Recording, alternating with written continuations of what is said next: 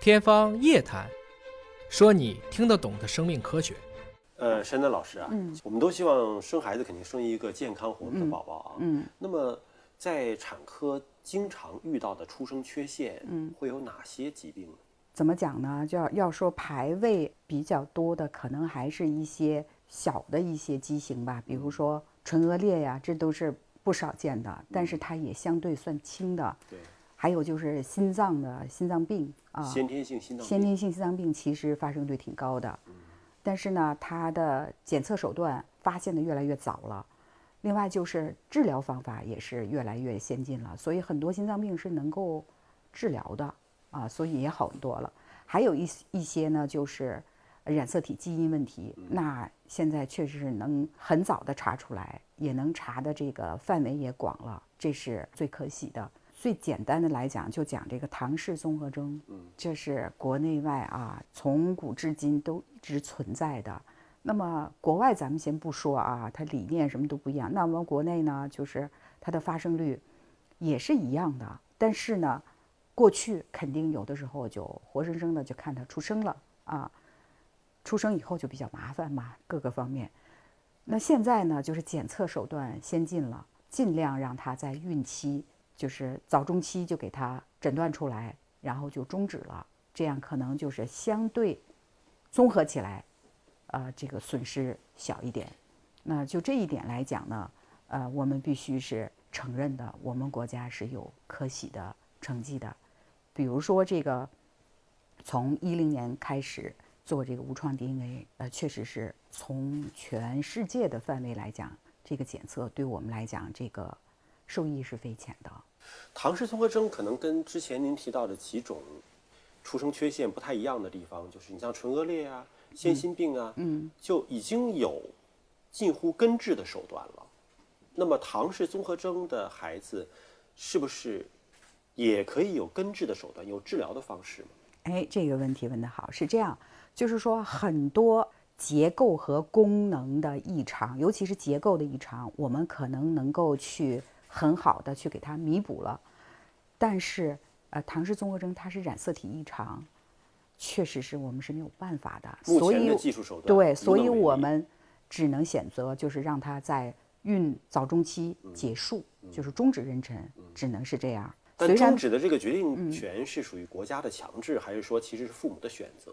应该是父母的选择，父母的选啊，择应该是父母的选择，嗯。也就是说，我们的检测手段是为了让父母知道，嗯，知道之后你怎么选择，那其实是父母自己的决定。呃，应该是这样。嗯但是你作为医生，必须得告诉人家，就是这样的孩子出生以后是什么样，比如说他智商低呀、啊，这个生活能力差呀，嗯呃，身体素质差呀，而且寿命短啊，嗯呃，容易多发疾病啊，这些必须跟人夫就是这个夫妻俩嗯交代清楚。交代清楚以后，很多人呢就呃会决定说，那我就终止了。实际上就是让父母嗯充分的知情，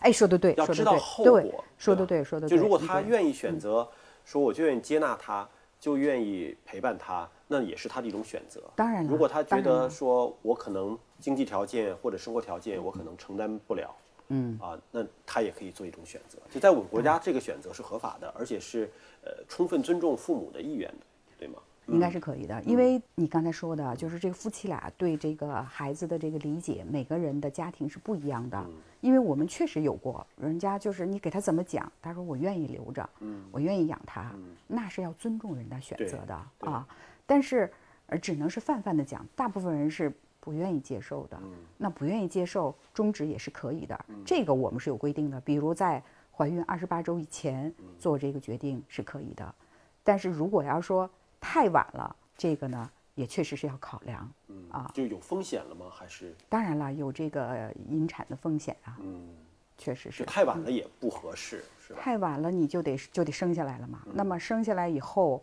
我们从这个怎么说呢？伦理上来讲，二十八周以后，它就是进入围产期了嘛。如果这时候你说你发现了唐氏儿，那这就是另一个问题了。那确实是要你们家属自己考量到底是怎么办。那么作为医院来讲，只能是告知你说他出生以后是什么样怎么样。所以说，我们还是希望越早期诊断越好，早中期不要超过太晚嘛，孕周不要太晚。现在好很多，就是嗯因为几乎没有，好像，嗯，因为无论是你是普通的唐筛，还是无创 DNA 的检测，还是说怎么样，基本上都能够早中期发现。其这实更就好很越多嗯早，发现，对于父母来讲，他的这个决策的压力也会越小，这是对肯吧定的。？这就是越肯定晚的发现，他们自己的那种纠结也会越说得影对响他们。说的对，说的对，嗯，那么这里面就涉及到一个，比如说二三十年前，因为这个疾病是一直存在的啊，嗯没错之前的，嗯，呃，早筛的方式是什么？那么到了今天，包括刚才您说到这个二零一零年有嗯一个无创 DNA 的一种筛查方式，这又是什么？那么现在一零年到现在十几年又过去了，嗯那么这个筛查方式有进步吗？有变化吗？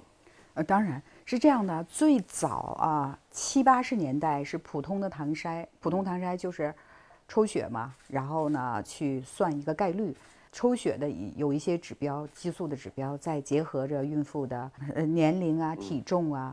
然后去算一个概率，嗯也就是我们所说的唐筛。它这个唐筛呢，是从七八十年代也是从西方过来的，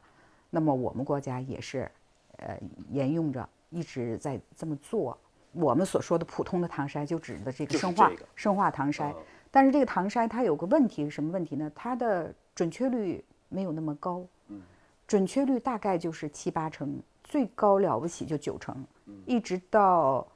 呃两千年前后，就说什么叫九成？就是说，比如有十个唐筛儿，可能能筛住抓住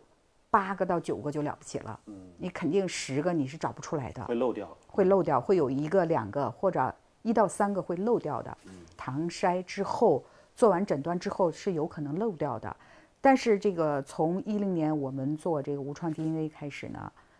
它的准确度就大大的提高了，尤其这个唐筛儿来讲，它就能够